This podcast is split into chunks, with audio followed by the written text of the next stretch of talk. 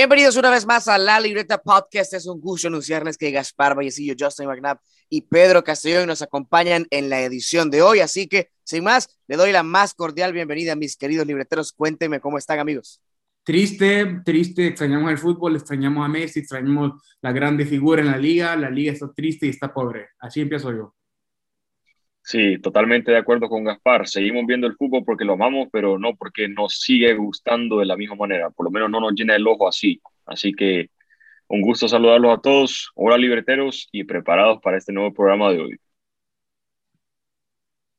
Bueno, yo tengo que conseguir una sombría porque no me esperaba tantas lágrimas de este par de viudas. Realmente yo no extraño a nadie. La liga está emocionantísima con un sexto empate con siete puntos. Eh, la verdad, el fútbol del Atlético de Madrid ha mejorado muchísimo con la nueva apuesta de Simeone y hay mucho, hay mucho de qué hablar. No se le extraña a nadie. Lo bueno, Pedro, es que sin sombría igual el pelo no se te moja, así que no hay problema. Correcto, correcto. Entonces por eso estamos bien.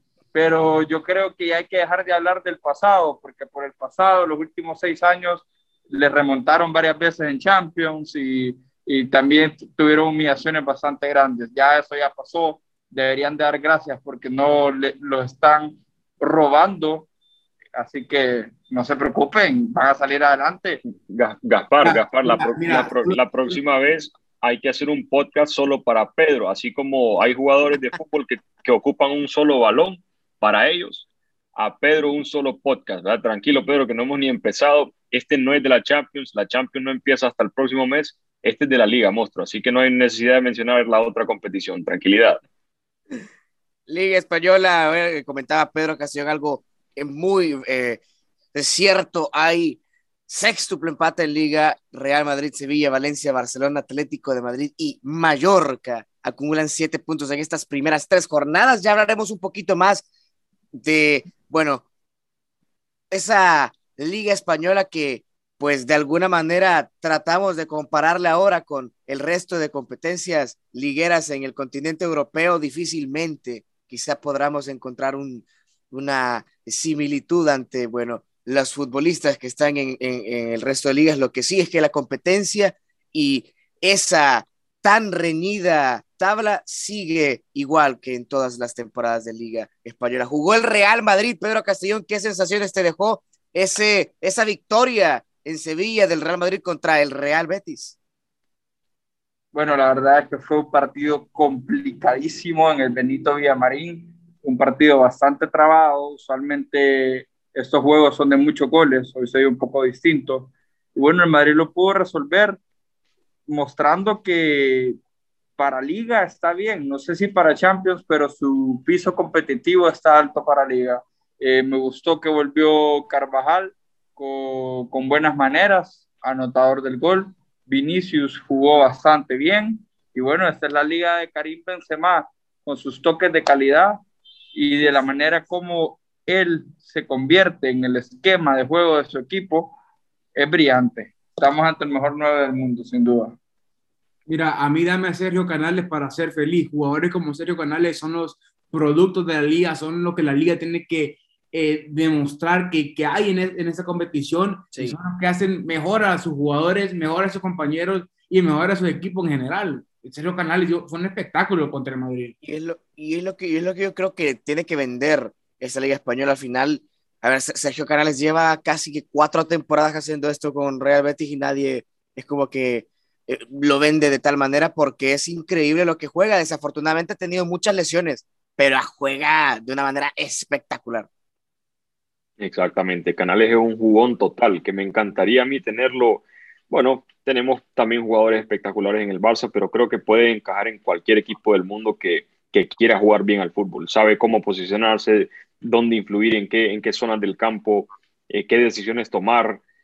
Y la habilidad y, el, y la técnica que tiene ese jugador es espectacular. La verdad es que fue un partido dentro de lo lo aburrido que vi yo al Madrid, sinceramente, porque yo veo al Madrid, lo comparo con el Barça y la única diferencia es el color del uniforme, pero la manera en la que juegan los dos equipos, pues sin idea táctica, prescindiendo el balón, parece que no, no tienen ninguna idea de cómo gestionarse, no tienen un plan, no tienen dirección. parece que no hay entrenadores. A Ancelotti le vamos a dar la, el beneficio de la duda porque viene empezando, de nuevo viene empezando. Y, pero bueno, lo de Kuman es tremendo, ya vamos a entrar a eso porque quiero que lo hablemos, quiero que Gaspar, siendo el mister del programa, que nos explique exactamente qué es lo que ve. Y Gaspar, yo, yo no sé si van a, a hacer otra pregunta, pero me anticipo. Eh, ¿Cómo ves a Ancelotti por ahora? ¿Qué, qué, qué, qué análisis tenés de él y de su Madrid? Me gusta de Ancelotti que está recuperando la mejor versión de Isco. La verdad que creo que Ancelotti Isco tienen una relación subjetiva que se produjo durante ese tiempo de, de, de, títulos del Madrid, de triunfos importantes del Madrid, que fue vital para que el Madrid llegara a conquistar lo que conquistó. A mí me gusta Isco. Estoy queriendo ver cuando regrese Tony Cross. El Madrid va a ser otro con Tony seguramente, porque de mediocentro tenés a Casemiro fuerte aquí, pero sabemos que cuando regrese Tony, Tony va a dirigir el juego también. Entonces, para mí eso es importante. Vinicius es un jugador que, que ocupa campo abierto para, para, para atacar, atacar la espalda de los rivales, ocupa el campo abierto para sentirse superior desde el juego. Entonces, depende si el Madrid quiere jugar en espacios reducidos o quiere jugar en espacios abiertos. Yo creo que Ancelotti va a querer jugar en espacios reducidos. Yo creo que aquí cuando Vinicius tiene que jugar por banda. ¿Vos crees que Ancelotti tome un estilo de juego más ofensivo que el de Zidane, Sí, sí, yo creo que sí, va a ser más combinativo el juego, porque le gusta, le gusta el buen trato, le, se ve que confía en Isco, se ve que confía en los buenos jugadores, se ve que confía en Fede Valverde también, entonces creo que a partir de esos jugadores él va a ir construyendo su juego. Porque yo, yo insisto, yo sé que es el inicio de, de, la temporada y los jugadores, pues no, no podés hacer la presión como si la podrías en, a, a mediados de temporada, a final de temporada, porque los jugadores to todavía no están a ritmo, pero yo vi en muchos tramos del partido al Madrid defendiendo del medio campo para atrás, es decir, Benzema en la línea de en medio del campo, y eso no, por lo menos, bueno, como te digo, el, beneficio de la duda se lo vamos a dar porque viene, viene iniciando y no sabemos exactamente eh, cómo, qué, ideas tendrá con su nuevo proyecto. Yo a Ancelotti, la verdad es que en, en sus momentos en el Madrid yo lo vi bastante, bastante como Zidane, vi entrenador de, de la misma línea, salvando las diferencias. Para mí Ancelotti es claro. mucho más entrenador que, que, que Sisu, ¿no? Pero sí, sí, sí, sí creo que va a prescindir del balón, las posiciones van a llegar al 55% en, en promedio en los partidos y no, no veo yo que, que Ancelotti vaya a proveerle al Madrid un fútbol más alegre. Ojalá. Yo, yo, la verdad que estoy como Zidane en esa segunda etapa porque eso significa que trae las orejonas abajo del brazo. más allá, más allá de, de, lo que haya resentido y lo que haya identificado que sintió Real Madrid, eh, yo, yo, yo no quiero desvirtuar también lo que, lo que presentó este Real Betis, que si nos vamos también a, a, cuestiones durante el partido, fue, hubo bastante eh, parejidad, creo yo al menos es lo que, lo que identifiqué incluso en temas de estadística, está bastante igualado el, el, contexto, pero estoy de acuerdo que quizá por ahí, por el prestigio, por la calidad que tienen eh, la, las distintas plantillas, uno siempre que espera un poquito y, y demanda un poquito más de, del Madrid, me gusta bastante lo que mencionaba Gaspi de, de Isco y ahora también me gustaría saber cuál es la opinión que, merece Pedro el hecho de que este Real Madrid haya puesto ya a, a, un futbolista tan juvenil como Miguel, ¿no? Que sí que quiero saber también cuál es la opinión que le dan a la fábrica de Real Madrid. Realmente es un futbolista bastante interesante, incluso la temporada pasada ya metió gol y es un jugador bastante, bastante técnico. Así que hay que tomarlo en cuenta, seguramente se va a llevar de a poco esa temporada pero te da minutos de calidad, que eso es lo importante y eso es lo crucial con, con esos, con esos futbolistas. No vamos a cometer el pecado que, que cometen los del rival que con dos partidos los endiosan y después están pidiendo su titularidad y cuando pasa nada, nada. Eh, estoy seguro que es un jugador bastante apto para el primer equipo del Madrid. Justo, justo con esa... Dale, dale. Una, una cosa que quiero mencionar que me gustó mucho de Miguel eh, fue su personalidad y dio y dio y dio y dio y no tuvo miedo, no tuvo miedo y, y dio y dio y siguió dando. O sea, recibía patadas, daba patadas, pero se paró bien, se paró bien en, ese lateral y el Madrid muchas veces le hace falta laterales. Sí, exacto, yo estoy de acuerdo. Me, me, pareció muy bien el posicionamiento y la salida de balón de Miguel y creo que ir a jugar al Benito Villamarín es, es durísimo, es durísimo y cualquier jugador de su edad viniendo eh, de las categorías menores y pues, no sé si estaba debutando o no, estaba debutando Gaspar. La temporada pasada había jugado. la temporada pasada. Bueno, siendo muy nuevo, muy fresco en la plantilla. Eh, lo vi con mucha templanza, mucha confianza y, y creo que podría ser perfectamente un lateral que, que, pueda pelear la titularidad con Mendy o por lo menos reemplazarlo bien por mientras vuelva el francés. Con eso, con eso creo yo que podemos hacer la transición al, al otro club. Nos mencionaba Pedro, el otro equipo, el rival, los endiosa, los pide de titulares y, y ya, bueno, a ver, no sé, no sé si, no sé si están endiosados, pero sí que están a un muy buen nivel futbolistas como Gaby, que es simple y sencillamente un niño que ya juega alrededor de los más grandes futbolistas de la Liga Española. Está Nico también eh, González, que está demostrando que tiene condiciones eh, muy prometedoras. Un Mingueza que está regresando al Fútbol Club Barcelona después de una temporada bastante, eh, quizá eh, apta para los, las necesidades del, del Barcelona. Emerson jugando en la lateral derecho, que bueno, hay rumores de que está a punto de marcharse al Tottenham. Veremos que, veremos, vamos a ver qué nos dice el CM en la libreta, a ver si se va o no. Y bueno, Sergi Roberto reconvertido a interior, quizá por necesidades que tiene el club. Ahora sí, Justin, date con el profe, que me imagino que te dé bastante, bastantes particulares que mencionar. Ganó el Barça 2 por 1. Gapar, mister, ¿por dónde empezamos? Ocupamos una libreta, un podcast de tres horas para analizar todo esto. ¿Por dónde empezamos? Empecemos por Sergi Roberto. No, ¿me parece? Empecemos, por Ronald Koeman. Perfecto. Ronald Koeman es el que dirige. Línea por línea. Línea por línea. Ronald Koeman es el que dirige este equipo y es el que tiene este equipo en esa situación que, que terminas el partido contra el Getafe y está cerrado atrás. Exactamente. Absolutamente. El que, el que crea esa situación, el que, el que crea ese descontrol, porque estás en casa, no puedes terminar contra el Getafe, aún, aún siendo el Getafe un buen equipo con Michel, no puedes terminar contra el Getafe en, en, en casa de esa forma. Eh, ¿De qué te sirve tener todos los canteranos buenos que tenés si, si, él, no, si él les da minutos basura, como decís vos, y, y no los pone a jugar en momentos cruciales? Porque hay que darles confianza. Exacto, los minutos de la basura son a partir del minuto 80, que pues ya no puedes influir demasiado en el juego. Y yo te digo algo, Gaspar, si a vos te sirve más Sergi Roberto de interior, que como lateral derecho es bastante buen jugador, pero como interior nunca ha demostrado un buen nivel Sergi Roberto.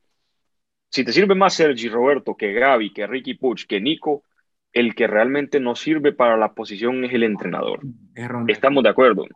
Y vos, vos, pusiste ayer en Twitter algo con lo que yo me siento muy identificado y te, te, noté muy molesto, muy caliente después del partido pidiendo la salida de Ronald Koeman, que no podías creer vos como aficionado al fútbol, aficionado al buen fútbol, has visto al Barça jugar tan bien a este deporte, eh, jugar de la manera que a vos te gusta, con el juego de posición, con la presión alta. Eh, elaborando el fútbol desde atrás con buena salida de balón, todo lo demás, todo lo demás que nos tardaremos aquí mucho tiempo en mencionar, y ves que el Barça ha caído tan bajo que el entrenador no cree en esto, ¿cuál es la, bueno, me anticipo, mira, yo creo que la porta no lo saca por dos razones. Dinero. Lo saca Kuma. Porque no se, exacto, porque no se le puede pagar el finiquito y la segunda razón es porque es una leyenda del Barça. ¿Ok? Por esas dos, sigue Kuman aquí porque ya se rumoreaba por allá en junio que Laporta quería a otro entrenador porque no le había gustado lo que había visto. Laporta es un hombre más de fútbol que, el presidente anterior que teníamos. Eso está clarísimo. Y yo sinceramente te pregunto, ¿qué, entrenador crees que podría hacer ese papel de Kuman? Porque ya sabemos que Kuman no. Y de, de devolver al Barça a lo más alto. ¿Qué entrenador si sale Kuman en cualquier momento, Gaspar? Mira, entrenadores para el Barça, para el primer equipo del Barça hay tres o uno. Y sabemos cómo se llama y cómo se apellida y dónde está y con quién está y a dónde quiere ir después, que es lo más triste. Eh, el otro tiene una selección, es seleccionado de España.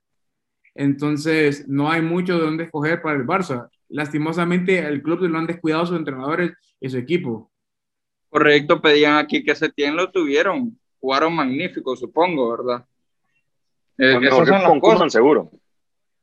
Cuando llegó Quique Setién, se pusieron patas arriba y ahora, ¿qué fue lo que pasó con Quique Setién?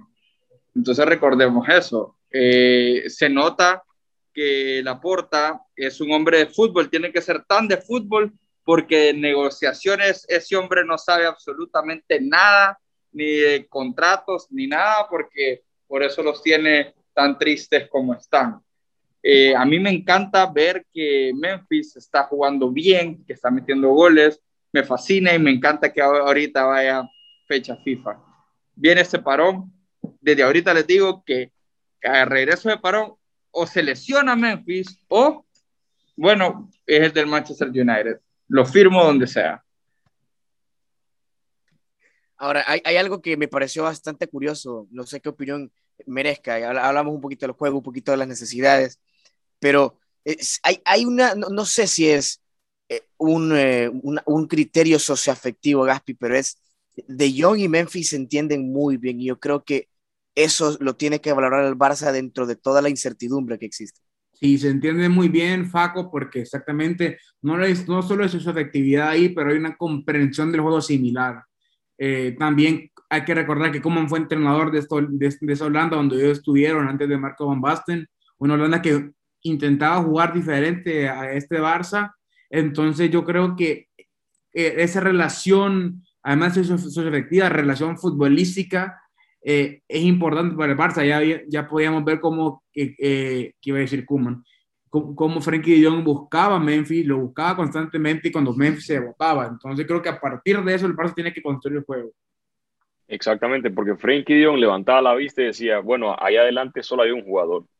Porque, Pedro, vos, vos que el, el coco te brilla, hermano. Vos sos el que sabe aquí, por todo lo que has dicho yo creo que deberías ir a darle una clase de finanzas al abogado Laporta, ¿no? Pero después quiero que nos menciones el tema de, de, de Antoine Grisman. ¿Cómo lo ves? Danos una pincelada, maestro, por favor. Tuvimos eh, esa plática en el grupo de la libreta. Yo puse el partido del Barça como al minuto 5 y no me había percatado de las alineaciones hasta que comentaron que no habían notado a Griezmann, yo realmente yo no había notado que él estaba en el campo. Se anda paseando en, en, el campo, es uno menos. No solo es que no aparece, pero es uno menos. Y eso es lo terrible de la situación, porque a veces necesitan una ruptura y te da el apoyo y llega al lado, y eso no te produce absolutamente nada. Hace todo lo, lo, contrario a lo que el equipo necesita en ese momento. No sé a qué se debe tanta desubicación.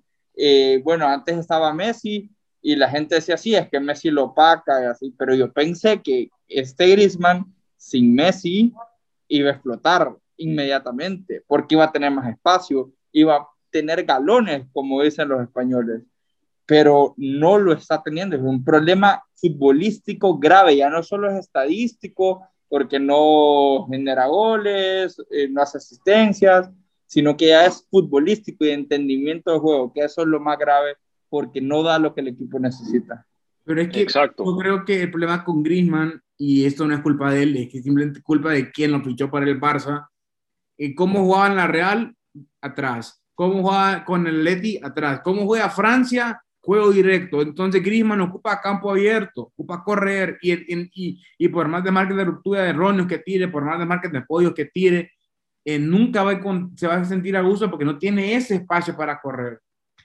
Exacto, Griezmann es un jugador que necesita espacios para poder, porque a mí me parece Griezmann un jugador muy sobrevalorado. Lo decía Cruyff que un jugador con espacios es, es buen jugador. Todo, todos los jugadores con espacios son buenos jugadores.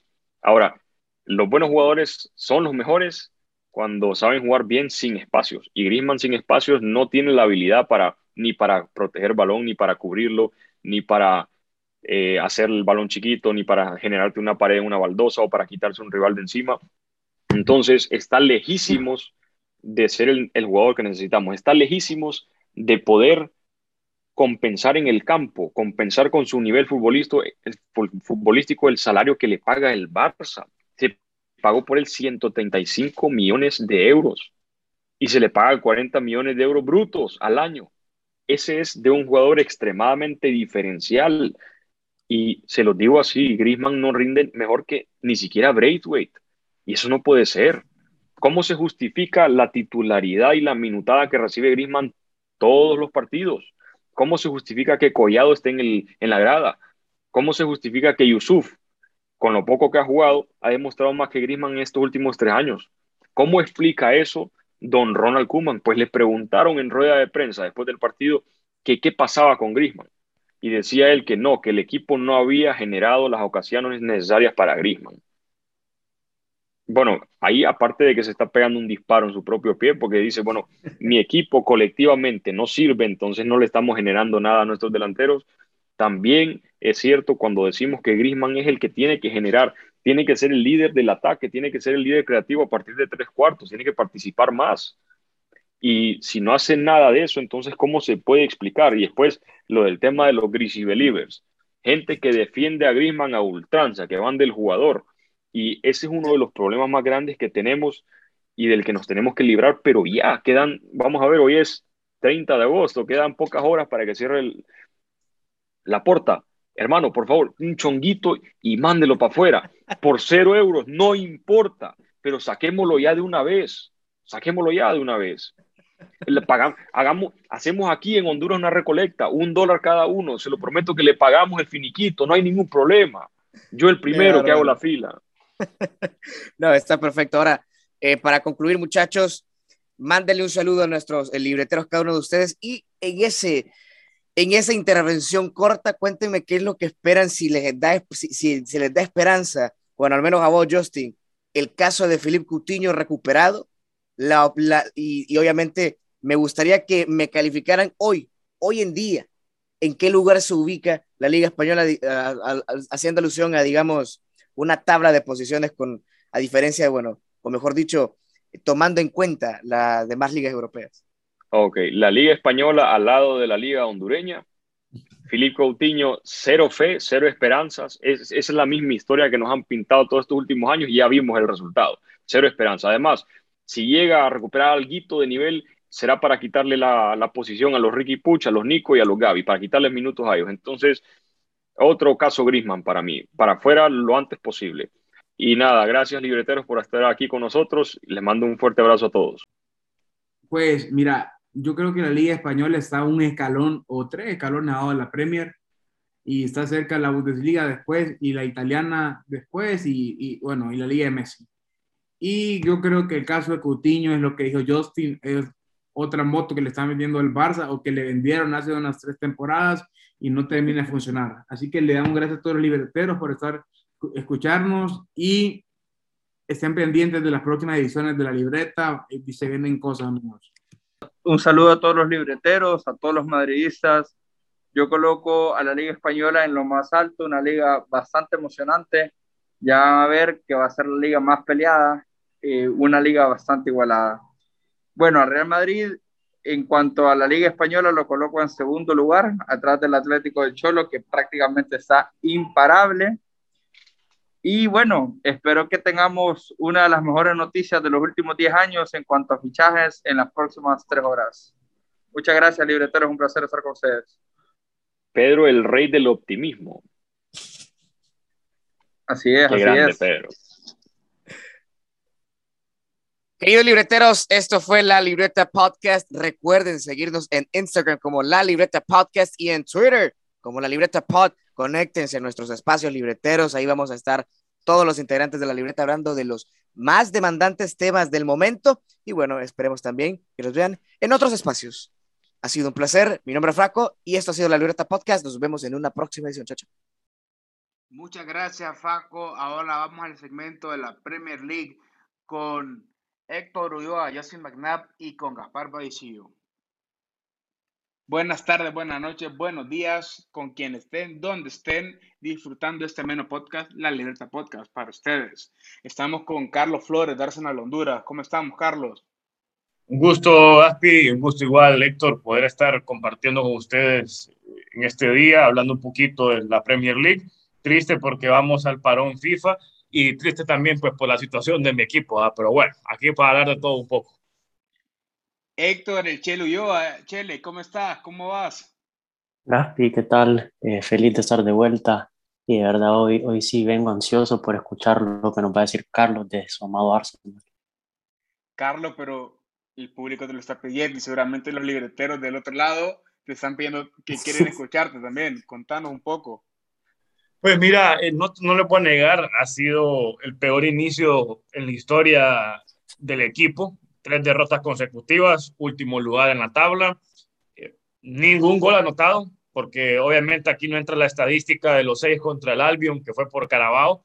Entonces, eh, no sé, la verdad que no, no encuentro una palabra para describir ahorita. De repente, en el papel, como aficionados, ya mirábamos que de estos tres juegos que de repente por lo menos íbamos a llegar a cuatro. Yo creo que eso es lo que yo presupuestaba, eh, ganarle al Brentford sí o sí, mínimo pues haberle sacado el empate al Chelsea, que obviamente es de las mejores plantillas de esta temporada, e increíble como un jugador les cambia la, cara a ellos, pero ya vamos a llegar a, ese espacio, ¿no? Ahorita hablando, enfocándonos un poquito del Arsenal, preocupa eh, libreteros que estamos viendo prácticamente lo mismo, y de repente no es que esté defendiendo a Arteta, pero estos, por lo menos el juego contra el Chelsea, contra el City, que son los, los de mayor exigencia, no podés contar con algunos nombres puntuales. Ojo, no estoy defendiendo a Arteta, no estoy buscando excusas, porque eh, yo no soy de excusas, nos han pasado por encima los tres equipos, nos han bailado los tres equipos,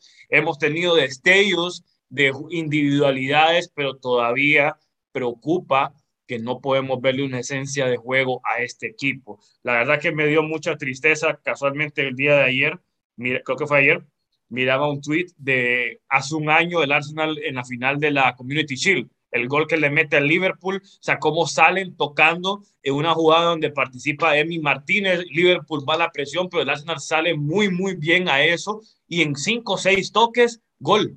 Sea, eso es el Arsenal, ese es el ADN que estamos acostumbrados a ver el equipo. No, no sé dónde, cómo se perdió eso en un año. Y ojo, que ese, ese estilo de juego que de repente ilusionaba y ya empezábamos nosotros a ver ese juego de posesión del Arsenal bajo un líder como Arteta, se, está viendo perdido. Pues ustedes escuchan las conferencias post partido, es más de lo mismo. Yo escucho más de lo mismo. O sea, ser autocrítica, no hay, Aubameyang salía diciendo que tenemos que vernos en el espejo, pues tenías que verte en el espejo desde el primer juego, no ahorita contra el City, solo porque te, endosaron cinco. O sea, todavía te viene el Norwich, que bien es cierto, se burlarán de nosotros, pero es la verdad. Es un juego, por, es un juego por el no descenso. Así, los dos últimos lugares del ahorita en estas tres fechas. Y después te viene un juego clave que no lo puedes perder. Si hay un juego que no puedes perder en la temporada, es el North London Derby contra el Tottenham.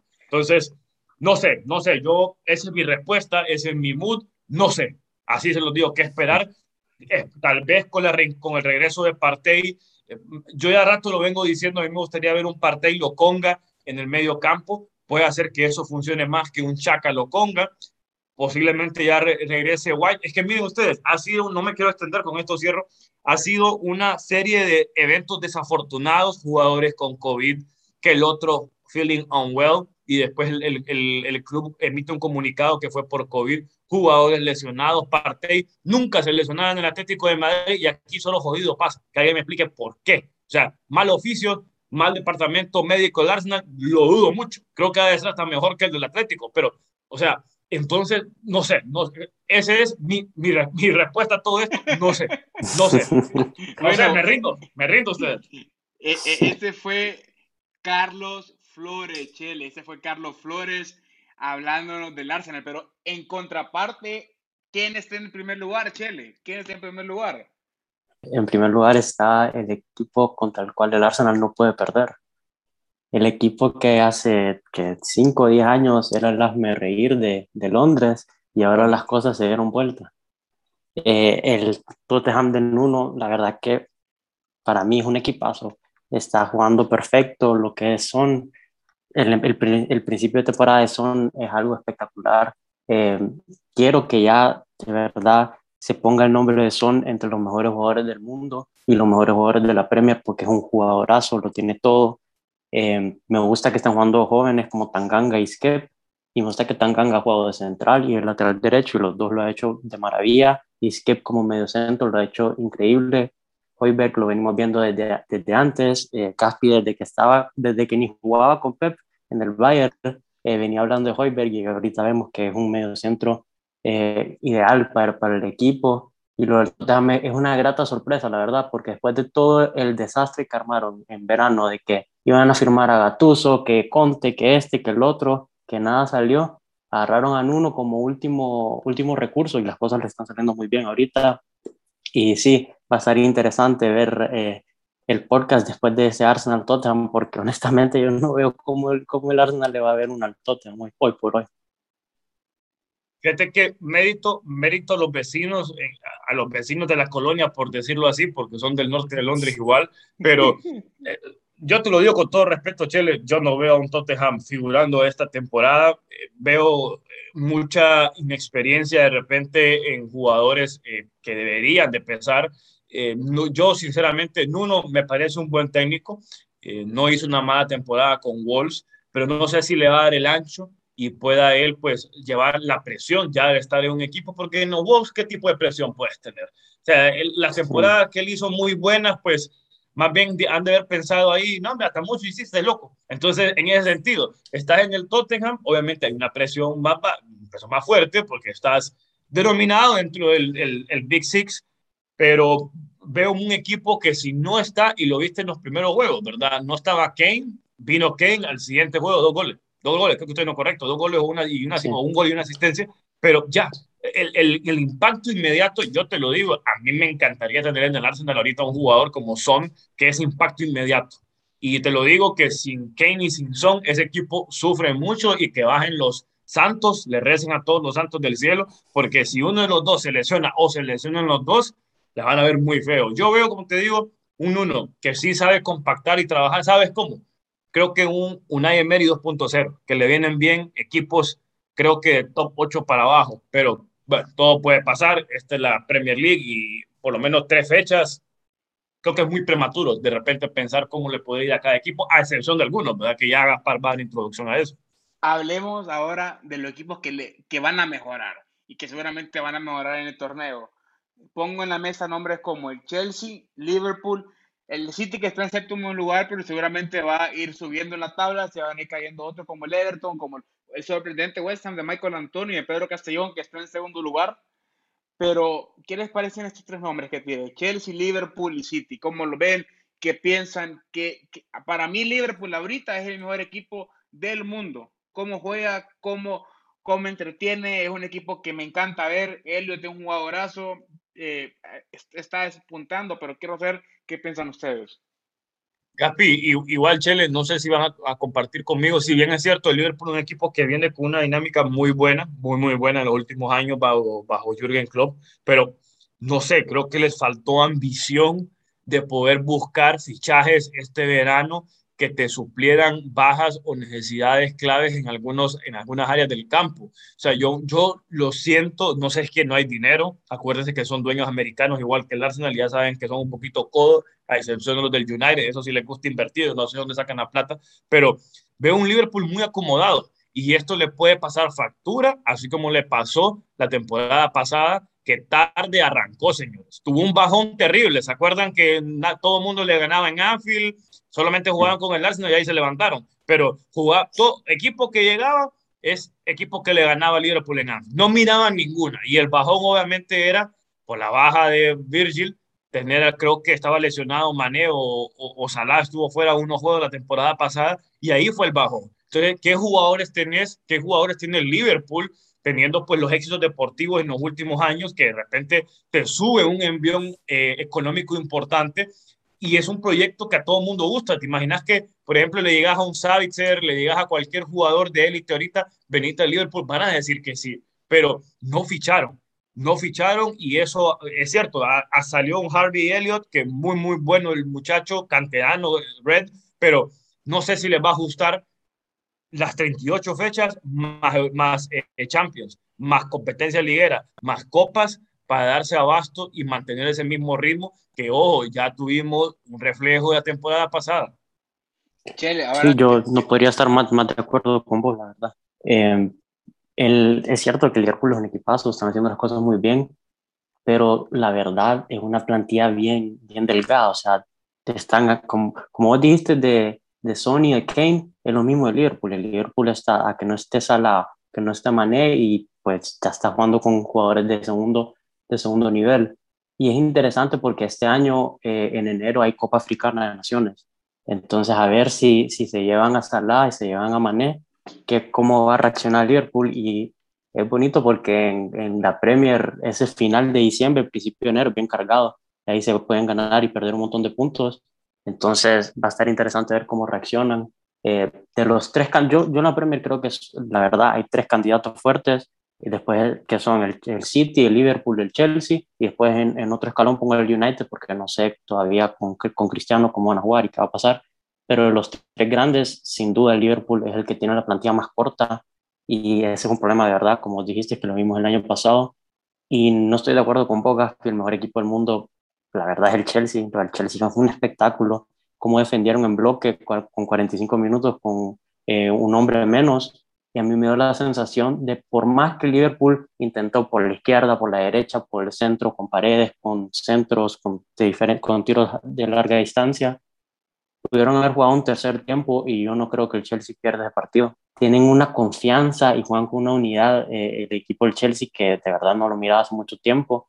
Se ve reflejado al final del partido como, como se dan un abrazo todos los jugadores cuando quedan empatados, por como, como se sacan un peso de encima y como que va, hicimos el trabajo bien y por eso creo que son el mejor equipo eh, del mundo. Ahí no estoy de acuerdo con vos, Caspi. Quiero que me digas vos por qué crees que Liverpool es el mejor.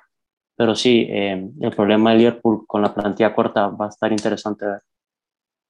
Mira, a mí me pasa que últimamente enciendo la televisión y no encuentro un equipo que me entretenga, un equipo que quiera tratar bien el balón, un equipo que quiera hacernos disfrutar, un equipo al menos que sea el Chelsea.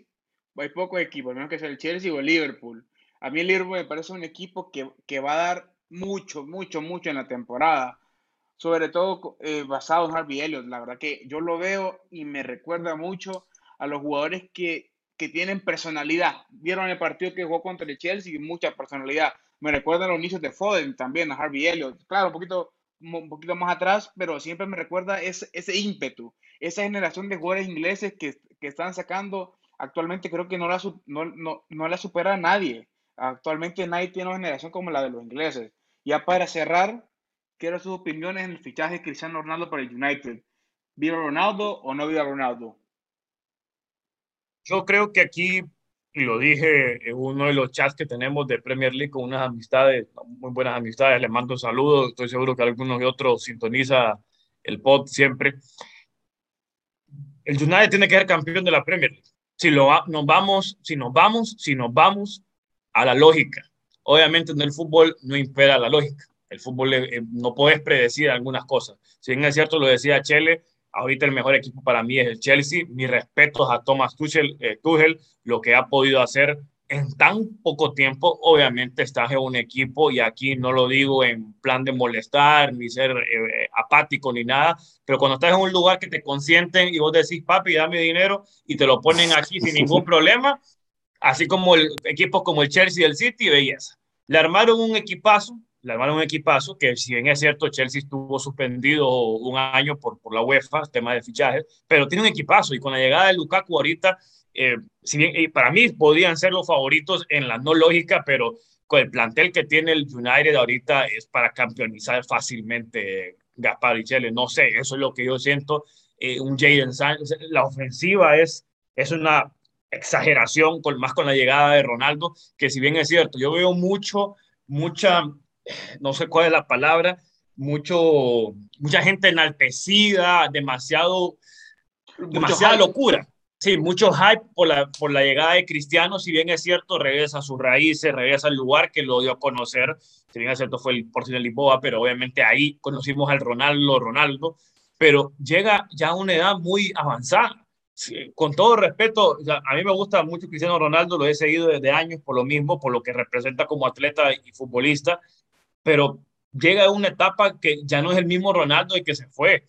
Y obviamente aquí vamos a ver, perdón, vamos a ver el puño, la mano firme de Ole, que para mí sigue siendo un técnico malo y no el indicado para dirigir un United. Yo te lo digo ahorita, si, por ejemplo, un Tuchel fuera entrenador del United, agarrate papá, porque la hegemonía del United a nivel europeo y local fuera una pasada, porque ese sí es un tipazo como técnico, pero a mí me lo dice, te lo digo, yo lo veo, yo veo al United campeón, pero eh, si no sabe Ole gestionar muy bien el plantel que tiene ahorita, no sé si con la llegada de un jugador como Cristiano, pues va a pesar eso. Acuérdense que Cristiano es algo muy de que si no me veo bien con mi técnico hay problemas y yo me puedo tirar todo el vestuario encima porque soy Cristiano Ronaldo y a mí que me va a sacar de ahí. Chele, ¿estás de acuerdo con Carlos ya para finalizar? A ver, eh, estoy de acuerdo con todo lo que dijo. Primero, eh, el United está obligado a ganar un trofeo, o sea, obligado 100%, sea la Premier, sea la Champions, sea la FA o la Carabao, tienen que ganar algún trofeo porque tienen una plantilla espectacular. Eh, Cristiano va, va, para jugar de nueve, es lo que yo estoy asumiendo, porque de, en, las bandas no va a jugar, no va a quitar a Rashford, no va a quitar a Sancho. Eh, Greenwood está jugando de nueve y está goleando un montón, pero tiene la facilidad de tirarlo por la izquierda, Sancho por la derecha. Eh, Bruno de 10 es inamovible, Pogba también en uno de los dos pivotes. Entonces va a estar interesante ver qué once va a armar alrededor de Cristiano, porque obviamente va a ser titular, porque es Cristiano Ronaldo. Y lo de Ole me parece algo súper raro, porque comparto tu opinión que no es el entrenador ideal, pero hoy, mientras estaba viendo el partido al final, estaba viendo Twitter y encontré un dato súper interesante que dice que, que, lo puso ESPN, ¿verdad? Que Ole llegó a su partido número 100 como director técnico en la Premier con el United y es el tercer entrenador con más puntos en sus primeros 100 partidos en la historia de la Premier. El primero es el gran Arsene Wenger, que obviamente pues, es un crack. El segundo es Klopp y el tercero es Ole con 187 puntos. O sea, yo no sé cómo está sacando los resultados porque el equipo no funciona. Eh, Gaspi estaba viendo el partido y me estaba escribiendo. Yo, yo a la vez decidí ver al gran Ronald Koeman y a su, a su equipazo del Barça jugar, eh, pero estaba viendo lo que me estaba mandando Gaspi y al parecer el Wolves le dio un baño en el primer tiempo. Fue increíble lo que estaba jugando Trincado y que el United no se mereció nada al parecer y el cual fue un regalo también, el cual se lo vi, pero eh, no entiendo cómo Ole sigue sacando resultados y tiene estos números que decir, ah, un pedazo técnico, pero al momento de jugar el equipo no juega nada, eh, son balonazos, es velocidad y que tal vez las individualidades eh, resuelvan. Ahí está Lorenzana eh, mandándolo el XG, que el Wolves tuvo un XG de 2, mientras que el United de 0.16, creo que decían, si, no leí eh, bien. O sea, el Wolves le pasó por encima, eh, basado en todas las estadísticas, pero aún así saca los, los resultados. Entonces, es algo súper raro lo de Ole. ¿Saben por qué pasa eso? Porque hay talento en la plantilla. Solo por eso pasa, porque si no hubiera talento en esa plantilla, el United no podría hacer lo que hace, Ole no tuviera esos números y ahora a ver cómo va a gestionar la llegada de Ronaldo. Así que este fue el Alerta Podcast. Dale, dale, Carlos. Gaspar, es que, perdón, estás hablando de que decime qué equipo en el mundo ahorita pudo fichar a un Jadon Sancho por lo que les costó, a un Rafael Barán, que de repente ya está grandecito, pero es un líder en la saga, para mí uno de los mejores centrales del mundo, no el mejor uno, y de remate traes a Cristiano Ronaldo, o sea, sería el colmo, como lo dice Chele, si no ganan un trofeo por lo menos, o quedan mínimo, mínimo subcampeón de la Premier, de la Premier. Así de sencillo. Así de sencillo, nos fuimos.